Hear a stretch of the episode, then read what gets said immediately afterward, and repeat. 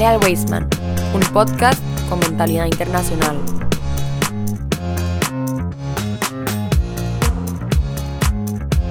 Muy buenos días, muy buenas tardes, muy buenas noches. Tengan todos comunidad Wasteman. Es para mí un gusto que usted otra vez nos esté acompañando desde el otro lado. Danos por supuesto su acompañamiento a través de un clic en las diferentes plataformas en las que el podcast Jale al se encuentra hoy publicado. Spotify, Apple Podcast, TuneIn Radio, Radio Public y todas esas plataformas a las que ustedes pueden acceder en los medios digitales, ya sea en su celular, en su carro mientras se conduce a su hogar o bien viene a dejar a sus hijos al colegio. Hoy tenemos un programa muy especial porque tenemos un invitado especial que nos acompaña desde la República Oriental de Uruguay, el rabino Gabriel Cirota. Hoy también, además de ejercer diferentes labores en el Weisman, también es Moré aquí y nos está acompañando desde hace unos meses. Para mí es un gusto presentarlo que nos va a estar acompañando en, esta, en este podcast Déjale al Weisman como invitado especial en este programa especial. Gabriel, ¿cómo estás? Hola, ¿cómo estás? Muchas gracias por tenerme aquí. Un placer eh, participar de esta iniciativa. Gabriel, ¿de qué lugar de Uruguay específicamente? De Montevideo, la capital. Montevideo. Una vez yo estuve por Montevideo hace ya unos años, creo que hace cuatro años, y me recuerdo que me habían contado una historia que el nombre de Montevideo es porque alguien en un acta puso monte eh, de sexto de este a oeste. Correcto. Entonces se forma la palabra Montevideo. Correcto. Hay, hay dos versiones del nombre Montevideo. La primera es esa, es que cuando vienen bajando los exploradores desde la costa brasileña hacia el sur, entonces es aparentemente vieron el cerro de Montevideo. En Montevideo hay un cerro. Este, y aparentemente contaron de este a oeste el número 6. Ese es el sexto monte. Claro. Entonces pusieron monte sexto en, en- en números romanos de E O, de este a oeste. Sí. Y la otra versión es eh, que es en portugués, en realidad es como Montevideo. Montevideo. Me, me quedo con la primera Sí, versión. mí la me verdad. gusta también. Qué curioso que, que básicamente de un accidente, li- literal es un accidente, haya salido Claro. ese eh, el nombre. Bueno, como muchos de los nombres de países de, de Latinoamérica, básicamente nuestro país, Costa Rica, fue porque los primeros exploradores notaron una riqueza natural, ¿verdad? Entonces no fue como que esta región es Costa Rica, sino que esta costa por donde entraron, que era la costa caribe, que dicho sea de paso sigue siendo muy atractiva en flora y fauna, era muy rica. Entonces, de ahí el nombre, o el nombre, si vos te tenés a pensar, por ejemplo, en Honduras, el nombre Honduras habla de hondadura, de, de algo que tiene esa forma, ¿verdad? Pero bueno, Sabes que los nombres, eh, bueno, el nombre Uruguay es en lenguaje indígena, quiere decir río de pájaros pintados. río de pájaros Claro. pintados. O sea, el- el- la República de Uruguay es República Oriental del Uruguay por el río Claro. Uruguay que está ahí. Y aparentemente el- los indígenas que vivían ahí dieron el nombre a toda esa zona de, de esa manera. Mira, interesante. Y si nos ponemos a hablar acá de Uruguay, no vamos a terminar, y más de Uruguay en mundiales, ¿verdad? Uh, campeones del mundo. sí, señor. ¿Cuántas veces campeones del mundo Uruguay? Dos. 1930, Inaugurando, Mundial inaugurando de en el. Estadio Centenario de Montevideo, ganamos. ¿Cuántas Y- selecciones participaron ahí? Ah, no sé, pocas. Sí, pocas. Y después en 1950, el famoso, famoso- maracanazo, famoso maracanazo. este, también le ganamos. Y después anduvimos ahí eh, entre terceros, cuartos. Sí, han andado coqueteando. El último que yo recuerdo donde estuvieron cerca fue en el del 2010, el de En Sudáfrica. Sudáfrica, sí. 2010 que llegaron a semifinales, Sí. ¿verdad? Con aquella aquel atajada de, de- de- de Luis Suárez sobre la hora contra, no Ghana, recuerdo, Ghana, que es, eh, es el, el- el equipo que vamos a jugar ahora, el, el domingo creo que es. El domingo ya Sí, debuta. tenemos Corea del Sur, Ghana y, em, y Portugal. ¿Notas que Costa Rica sea una- una- un país igual de fiebre futbolística? Tal vez no somos, no tenemos tanta tradición. Nuestra tradición está en ganarle siempre a Uruguay, por ejemplo, ¿verdad? Cada vez que nos enfrentamos le ganamos, pero, pero no, eh, eh, no tenemos tanta tradición, digamos, como lo tendrá No, Uruguay, pero, no. pero, pero ves que somos un país futbolero, lo poco que has visto. ¿verdad? No, no, para nada. Eh, eh, he visto gente que está viendo partidos de fútbol y no lo sienten de la misma manera que lo sienten en Uruguay o en Argentina. Eh, a- a- allá en el sur es, es una pasión. Sí, Es un- no es solo una pasión, y es una pasión pero está vinculada con la identidad misma. O sea, ser uruguayo está intrínsecamente vinculado con el fútbol. con el fútbol y con el mate, ¿verdad? También. Con el que mate veo que que estamos tomando acá. Es, inseparable. escucha.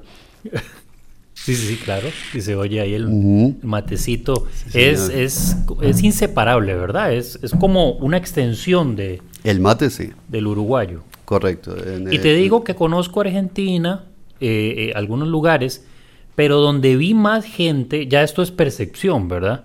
Capaz nos están es porque nos escuchan, te digo, ya después te enseño el repaso de países donde este podcast es escuchado y uno de ellos es Argentina.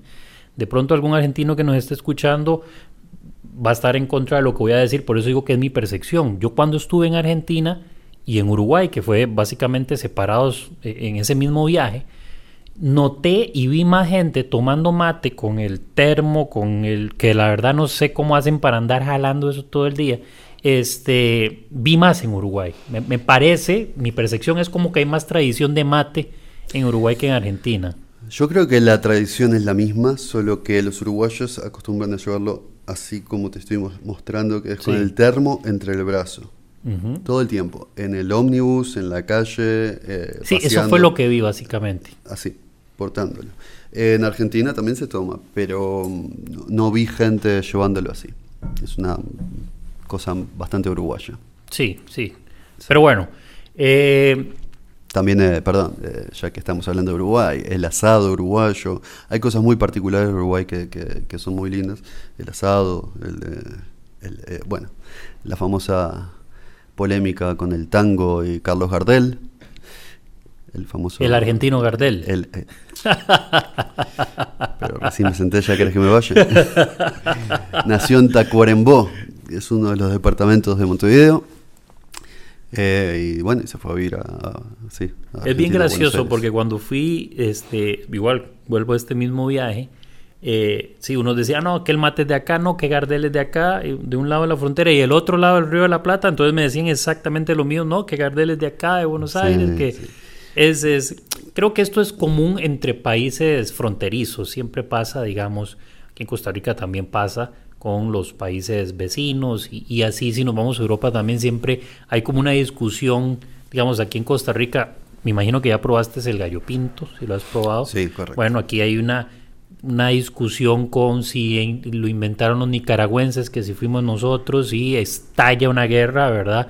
Por la discusión de quién hizo, quién inventó el gallo pinto. Pero bueno, eh, ¿qué es lo que más extrañas eh, de, de Uruguay ahorita todo este tiempo que, A que ver, has estado por acá? En realidad yo antes de venir aquí no estaba en Uruguay.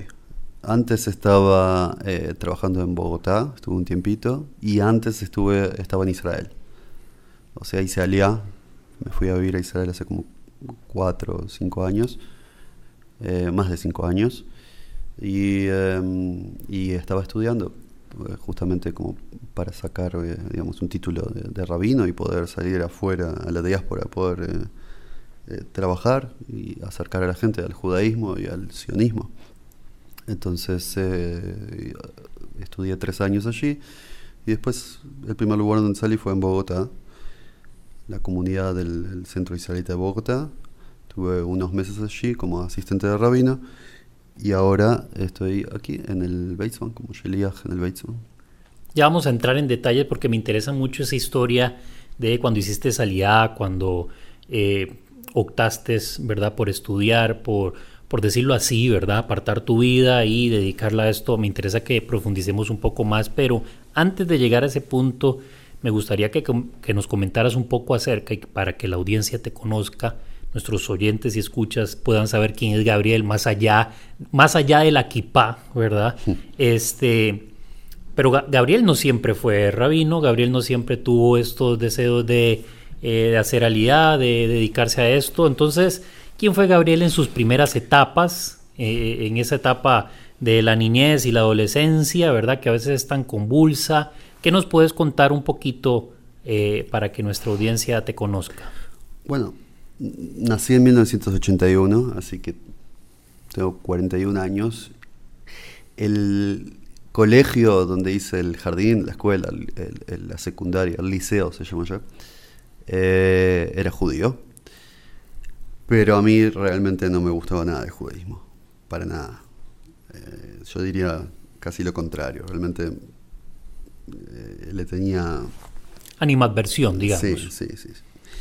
Eso fue hasta que en el último grado del liceo vino un profesor, un rabino a hablar y una charla muy buena sobre lo que es el judaísmo en profundidad. Y ahí me atrapó. Este, y de a poquito empecé a cumplir. En mi casa eh, éramos tradicionales, o sea, no Shabbat, nada de Kashrut, nada. Este, y de a poquito empecé a, estudiar y a traer un poco todo eso a, a, mi casa. ¿Cómo fue, ¿Cómo fue ese cambio? Porque si tus papás no son tradicionales, que por supuesto el judaísmo no le va a ser algo ajeno en el sentido de que saben lo que es, por supuesto porque lo son, eh, ¿cómo fue ese cambio? Es decir, porque si empezaste a adoptar, digamos, eh, por ejemplo, a, guardar el sábado, a tener una alimentación acorde a los lineamientos de la ley, eh, por supuesto que iban a iba a haber un choque ahí, ¿verdad?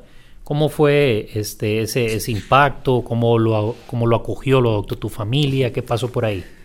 Sí, no fue muy fácil. Eh, hubo momentos mejores, momentos eh, no tan buenos. Eh, pasa en todas las familias donde alguna de, de las personas se acerca al judaísmo, o en general personas donde eh, tienen cierta ideología que es diferente a, la a, a donde están viviendo con la familia. Mis padres son tradicionales, tradicionalistas. Mi madre siempre fue muy espiritual. Todo es eh, metafísica, Claro. Luisa Hay, etc. Entonces no, no tuvo mucho problema en, en- en absorber todas estas cosas. Mi padre es un poco más tradicionalista y tuvo un poco más de rechazo a, a, digamos, a, por ejemplo, cayerizar la cocina y un, montón, y un montón de cosas, pero después con el tiempo eh, les encantó. Tal es así que, que para Shabbat eh, mis padres me pedían, habla un poco de Torah, vamos a cantar, vamos a hacer el Kiddush, vamos a hacer eh, eh, palabras de Torah. Eh, y, y bueno, y también tengo una hermana mayor que yo y se fue a vivir a, a Israel también. O sea, en, en, el proceso de todo esto de yo volviendo y llevando a mi familia de vuelta al judaísmo, mi hermana también se fue a Israel y hoy en día vive allá hace como 15 años, casada, con hijos. Bueno, de, de, supongo que sí la tenés, la visión. De pronto las personas que cuando escuchamos esta historia, estoy seguro que nuestros escuchas cuando la están ahorita mismo oyendo, eh, no deja de ser sorprendente. De pronto para vos ya la contás con cierta ligereza porque eh, tu hermana es, es, menor, dijiste, ¿verdad? Mayor. Es mayor. Seis años, Ahora, años velo así, o sea, sos el más pequeño de la familia y es el que lidera ese cambio y ese, ese paso y esa transformación que hay de una vida tradicional, que no, no hay nada de malo en eso, ¿verdad? No estamos diciendo que sea algo malo, pero lidera ese cambio a una vida ya eh, espiritual relacionada directamente y vinculada con el judaísmo. Son, fue, fue, tuvieron, ¿Tenían también esta visión sionista? O, sí, por sí. supuesto, sí, por supuesto. Eh, de hecho, en Uruguay, los judíos uruguayos son muy sionistas. Es uno de los países que más porcentaje de, de, de, de aliá, inmigración a Israel, eh, hacen. Eh, la identidad judía uruguaya, por lo menos, está muy vinculada a Israel. A diferencia de otros lugares donde ser judío es ser judío, pero no necesariamente vinculado con, con Israel. Eh, pero hay, hay, hay, un factor en esto de acercarme al judaísmo que, que, es como vos dijiste, no es que es algo diferente a, a lo que eran mis padres, es tradicionalistas, o sea, la base está. Era solo que no es algo completamente diferente que yo traje a mi casa, sino es sobre esos cimientos fui construyendo un poco más. Pero por supuesto que les agradezco a mis padres porque son los, los que construyeron eso. Sí se prendían las velas de Shabbat, sí eh, se festejaban eh, Pesach, eh, Yom Kippur, Rosh Hashanah, etc. Así que no, no fue algo, fue chocante, pero no fue como si trajas, trajese algo completamente diferente. Sí, sí, sí, por eso te digo que de igual forma creo que para los escuchas no deja de, llamar la atención. ¿Qué pasó con tus amigos? Oh, bueno, yo iba eh, en Uruguay. Bueno, antes de que sigas, servite un poquito de mate y, me regalas, porque hace rato te estoy viendo darle al mate y, yo aquí nada más viendo. Bueno, pero no sabía si querías, si te gustaba. ok, ahora sí, ahora ya con el mate, contame un poco acerca de, tus amigos, cómo fue, cómo estuvo. A ver, mis, eh, mis amigos de las de la secundaria, escuela secundaria, eran los más cercanos eran también los mismos que tenían el en la TNOA, en el movimiento juvenil sionista. Acá hay eh, la ANOAR, allá en Uruguay hay siete movimientos juveniles, uno de ellos es la ANOAR. El que yo iba se llama DROR, Abonim DROR, eh, parecido de ideología con la ANOAR. Em, entonces fui Hanig, o sea, fui, eh, ¿cómo se dice? Hanig, traducirlo como aprendiz Claro. En, el, la TNUA y después fui Madrid, fui líder también en, el DROR.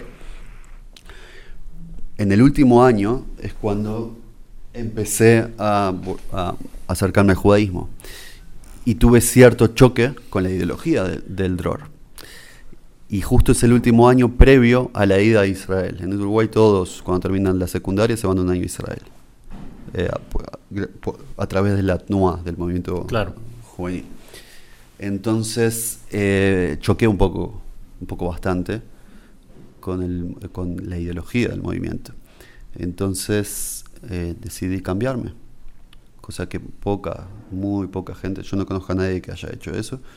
En vez de irme entonces al, año de Akshara de Israel con el movimiento, con mis amigos y con el movimiento juvenil sionista, el DROR, me fui con Bene Akiva, que es movimiento también juvenil sionista eh, religioso. Entonces ahí comenzó una separación con mis amigos, este, que, bueno, fue difícil, fue, fue, fue muy difícil, porque son los amigos de toda la vida. Pero por otro lado, sabía que no es el lugar donde yo tenía que estar. En general pasa eso en muchos lugares y, en los movimientos juveniles también. Tiene que ser, yo les decía siempre a, mis amigos y a mucha gente que crece en un movimiento juvenil sionista eh, y después se convierte en líderes de ese movimiento. ¿Cuál es la probabilidad de que alguien, justo que todas las personas que crecieron en ese movimiento juvenil sionista sean, sean, sea también su ideología como para después ser líderes de ese mismo movimiento? Me parece que hay mucho que tiene que ver con la amistad, entonces continúan y la ideología puede ser algo ya secundario. Pero para mí era importante, entonces tuve que dejarlo.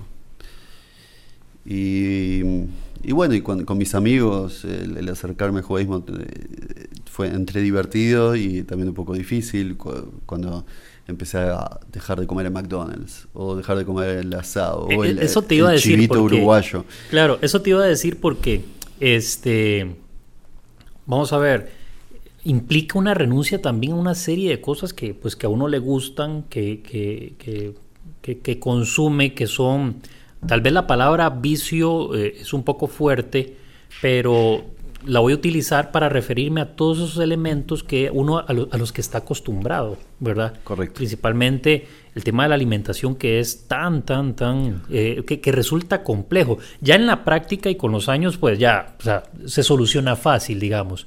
Pero eh, esos primeros pasos, ¿verdad?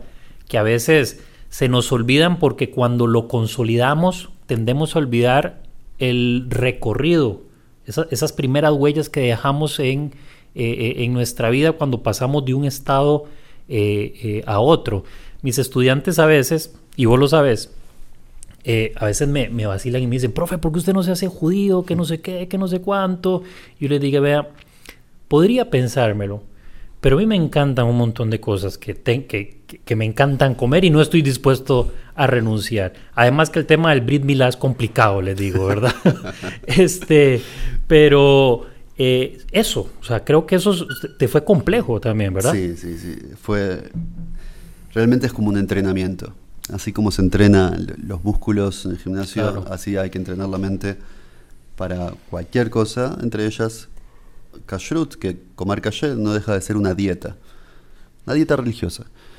Entonces, así como hay gente que no puede comer ciertas cosas y, y se tienen que entrenar para eso, también eh, para comer kasher hay que entrenarse. Em, y, no fue fácil porque ah, toda mi vida comí de todo. Comía jamón, panceta, carne con queso juntos, eh, todos los mariscos que se te puede ocurrir. Me encantaba además. Em, y, fue un poco difícil, pero cuando uno está convencido de que de verdad es lo que quiere, facilita un poco las cosas. Claro. No deja de ser difícil, pero lo facilita. Y después te tenés a tus amigos que te comen la hamburguesa, la Big Mac al lado tuyo, o el chivito uruguayo, y, y, qué vas a hacer, así es. Pero después ya llega un momento que te acostumbras y ya no tenés la, ya ves a tus amigos comiendo, o, ves gente comiendo, o el producto al lado tuyo, y no tenés, no te vienen ganas, apetito. Es como, ya no es tuyo, es como si fuese un objeto que no es tuyo y no tenés la posibilidad de agarrarlo, es lo mismo. Sí, y yo creo que, que uno llega a esos puntos justamente que vos mencionas cuando, eh, no sé, uno toma cualquier otra decisión en su vida, ¿verdad? Tal vez no tan determinante como esta, en el que pues, cuando alguien deja de tomar, cuando alguien deja de fumar, cuando alguien deja cualquier otro vicio, cuando entra al gimnasio, sigue una dieta, como bien lo mencionabas, la disciplina eh, lo lleva justamente a uno a eso. Pero bueno, cuando haces ese viaje, ese cambio, por decirlo así, ¿verdad? Que nos acabas de mencionar, que te vas a Israel y, te vas a esta otra facción que es más religiosa, a Akiva. Benei Akiva. Benei Akiva. Eh, ¿Cuánto tiempo permaneces ahí en Israel? ¿Qué edad tenía más o menos? Tenía 18 años y fue un año, 10 meses en realidad.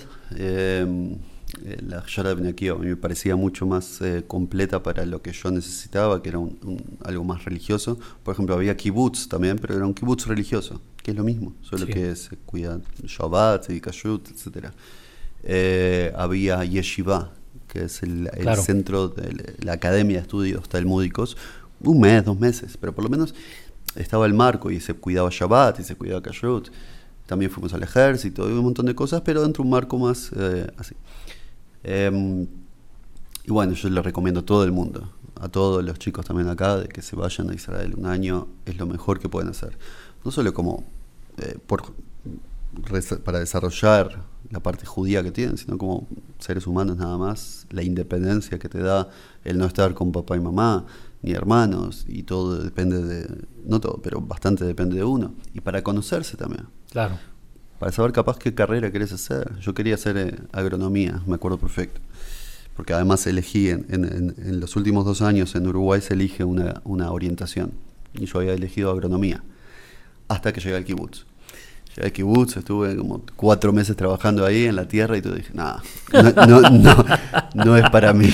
Que otros se dediquen a este asunto. Sí, no es para mí. Por el contrario, justamente, por temas en el, en el, grupo humano que teníamos, me di cuenta, wow, tengo cierta facilidad para la interacción con otra gente y para escuchar, y me interesa, capaz psicología la mía. Y ahí empezó el interés. Ahí, empezó justo ahí en, el, en, ese viaje que, que emprendiste. Termina el tiempo, regresas a Uruguay. Sí, bueno, previo mochilero dos meses en Europa. Ah, ¿Dónde, ¿Dónde conociste Europa?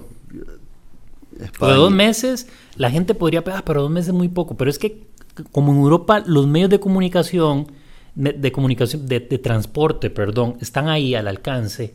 Entonces es muy fácil. O sea, en, la mañana puedes estar desayunando en Barcelona y a la tarde te puedes estar tomando un café en París sin ningún problema. Correcto. Además, además nosotros teníamos un problema, nosotros me refiero a yo y mi primo, que hicimos esto juntos. Eh, la gente va de mochilero, o sea, trata de ahorrar lo máximo posible porque no tenemos recursos. Entonces, te tomas un tren para dormir. Entonces, te tomas un tren de, no sé, de Italia a, Francia y dormís y te despertas en Francia.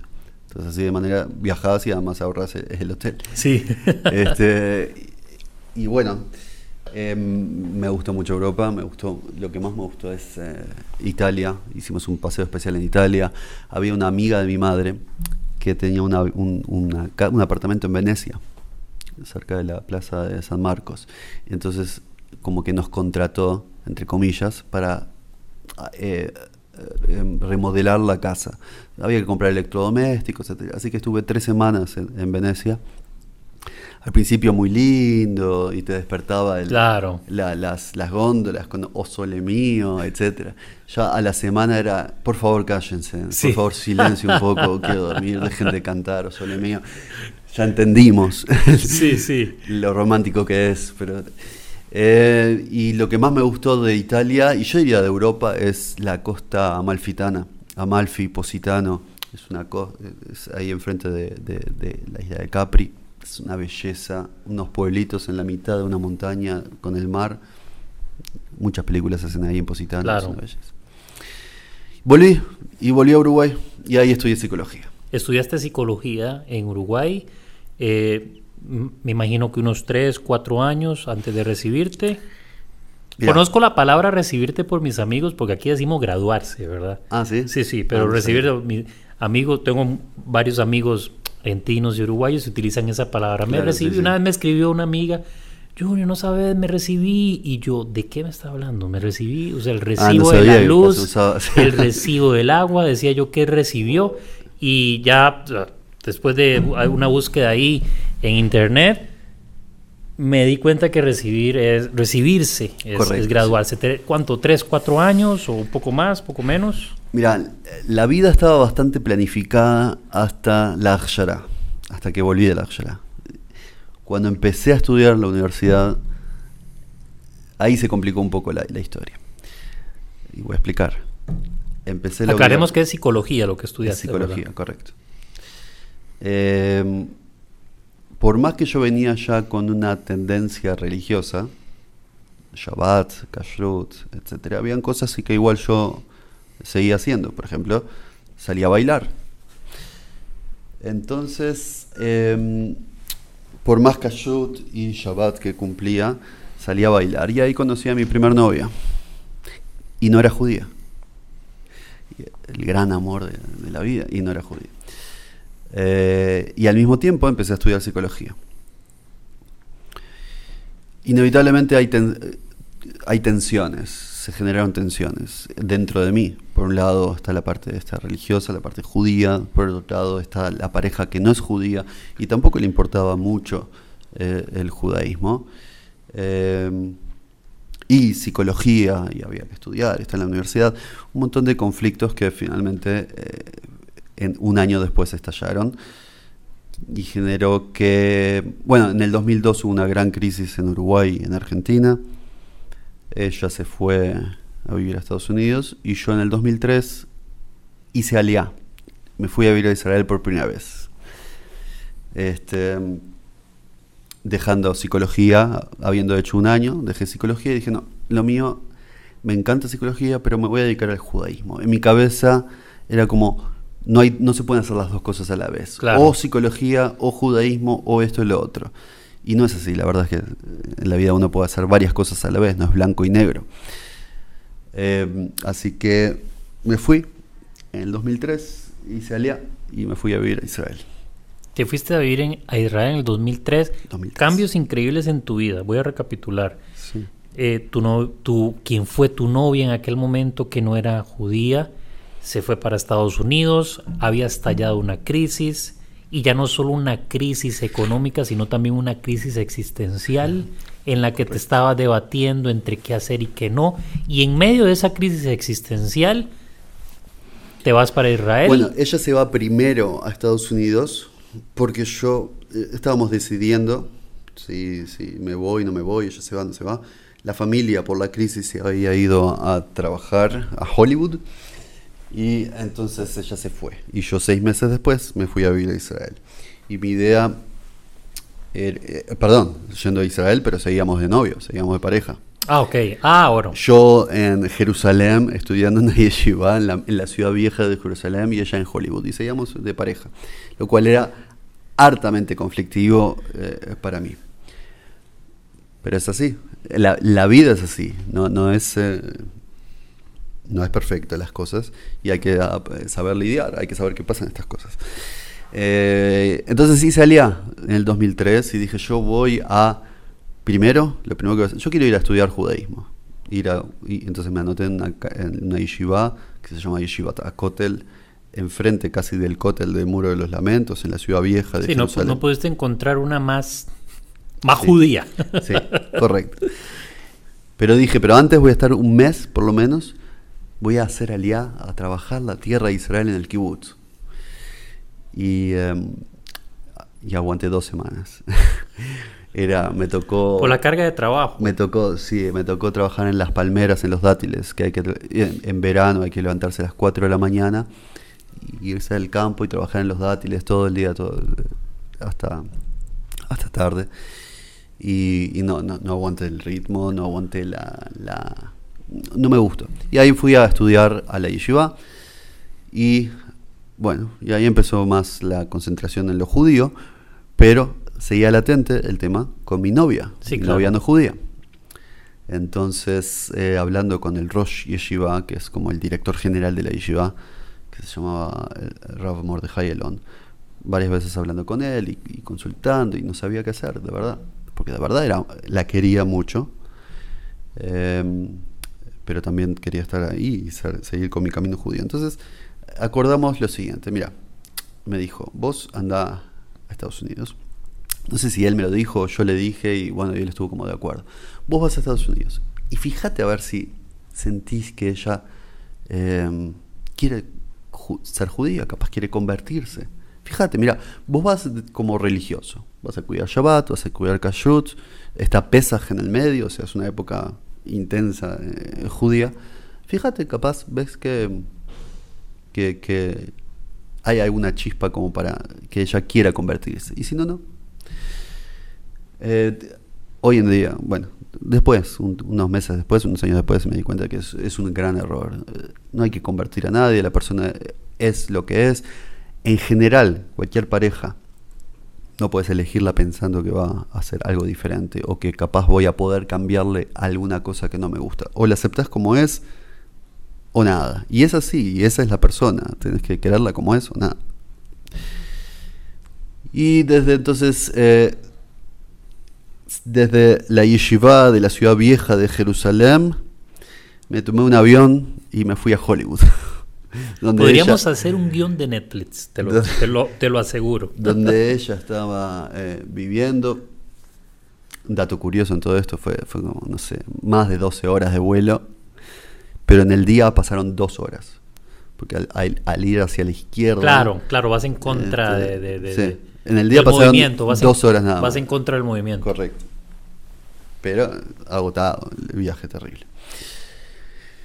Y bueno, si querés te puedo contar un poco más de... de- de- Pero bueno, ya vimos en cómo quedó, cómo quedó el, el- el- el- Se puede hacer una comedia, una telecomedia con esto, en capítulo, en capítulo. ¿viste? Después de ese viaje a Hollywood, regresas a Israel, Sí. Regreso a Israel. pero los ya- estudios. Correcto. Pero ya la decisión casi de dejar con ella estaba, estaba tomada. Eh, hubo...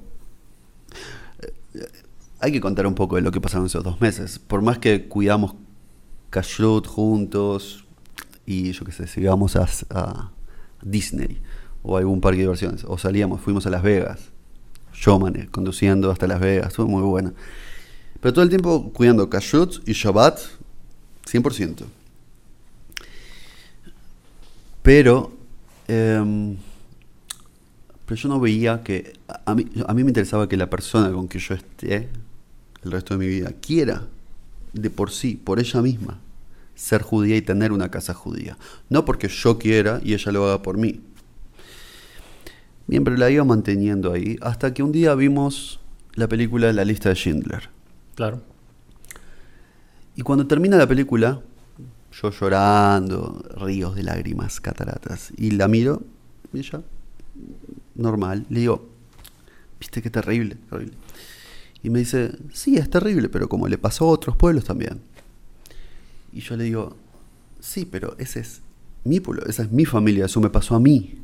Claro. Y ahí entendí que la persona no se puede convertir así nomás. Vos Puede ser perfecta en Shabbat, cumplir Kashrut, cumplir un montón de cosas, pero ese sentimiento de pueblo judío, de pueblo, que tenemos una historia en común de miles de años, es imposible pasárselo a otra persona. No puedes sentirlo, obviamente. Eso a mí me pasó a mí. Yo estuve en la Shoah. Yo estuve, como decimos siempre, yo estuve en Egipto esclavizado. Salimos de Egipto, yo salí de Egipto. Así lo relatamos en primera persona. Cada persona tiene que verse como si él mismo hubiese salido de Egipto, dicen la gada de pesas. Así que ahí fue cuando eh, hizo un, una... Como un clic ahí. Un clic y ta. Después volvimos, volví yo, perdón, a la y seguí estudiando. Esa es la primera parte. no, y una amplísima, amplísima parte. Y bueno, regresás a Israel, a la yeshiva nuevamente, retomas tus estudios, ¿qué pasa más o menos ahí? Muy bien que dijiste Israel y no Israel.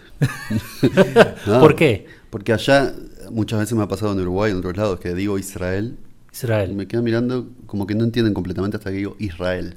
Ah. En Uruguay, por lo menos, no, me di cuenta si acá también no se pronuncia la S de adentro. Israel. Mm. Mm. Yo, no, yo, no me doy cuenta, la verdad. No te salió Israel, dijiste. Israel. Así es el nombre.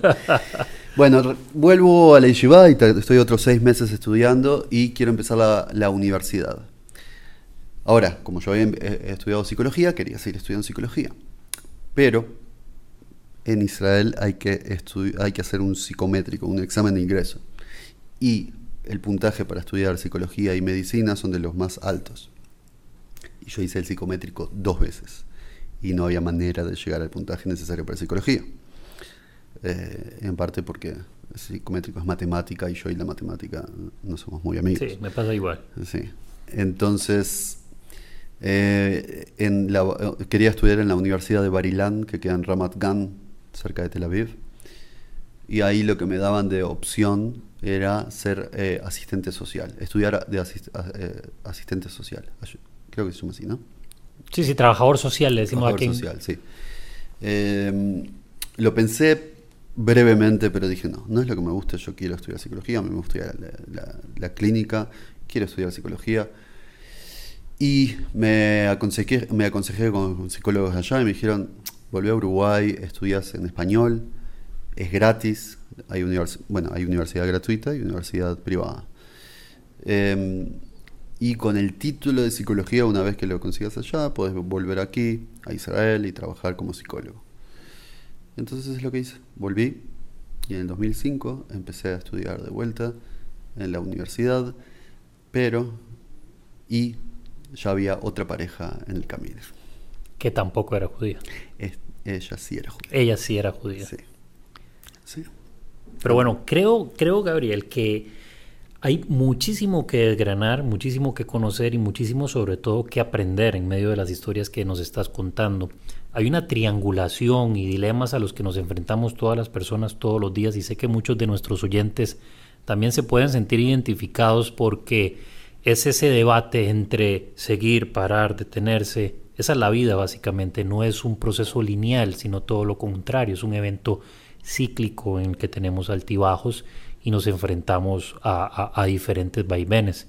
Te agradezco porque abriste tu corazón, te sinceraste eh, para que tus estudiantes, los padres de tus estudiantes, los familiares de ellos y muchísimas personas que solo vemos al Moré eh, con su kipá, eh, dirigiendo el rezo, dando sus clases a niños, que ya después tenemos que hablar de eso, ¿verdad? Acá, esa, esa nueva y bonita experiencia este, está siempre abierto a aprender, a conocer y sobre todo a dar lo mejor de sí. Correcto. Va a ser un gusto seguir compartiendo acá en el podcast y eh, espero, espero vernos de vuelta. Claro, muchísimas gracias este, Gabriel y, muchísimas gracias a ustedes que nos acompañaron durante estos casi 45 minutos en los que estuvimos compartiendo un poco en esta primera parte. Va a haber segunda parte y quién sabe si tercera, en la que estaremos conversando porque hay cosas muy interesantes que yo ya conozco un poco de Gabriel, no conozco eh, porque él me lo ha mencionado, pero no a tantísima profundidad. Así que, estimados, muchísimas gracias, que estén bastante bien en este programa hoy de jueves especial que eh, de una entrevista desde adentro conociendo a el Moré y Rabino, por supuesto, Gabriel Sirota. Muchísimas gracias, que estén bastante bien.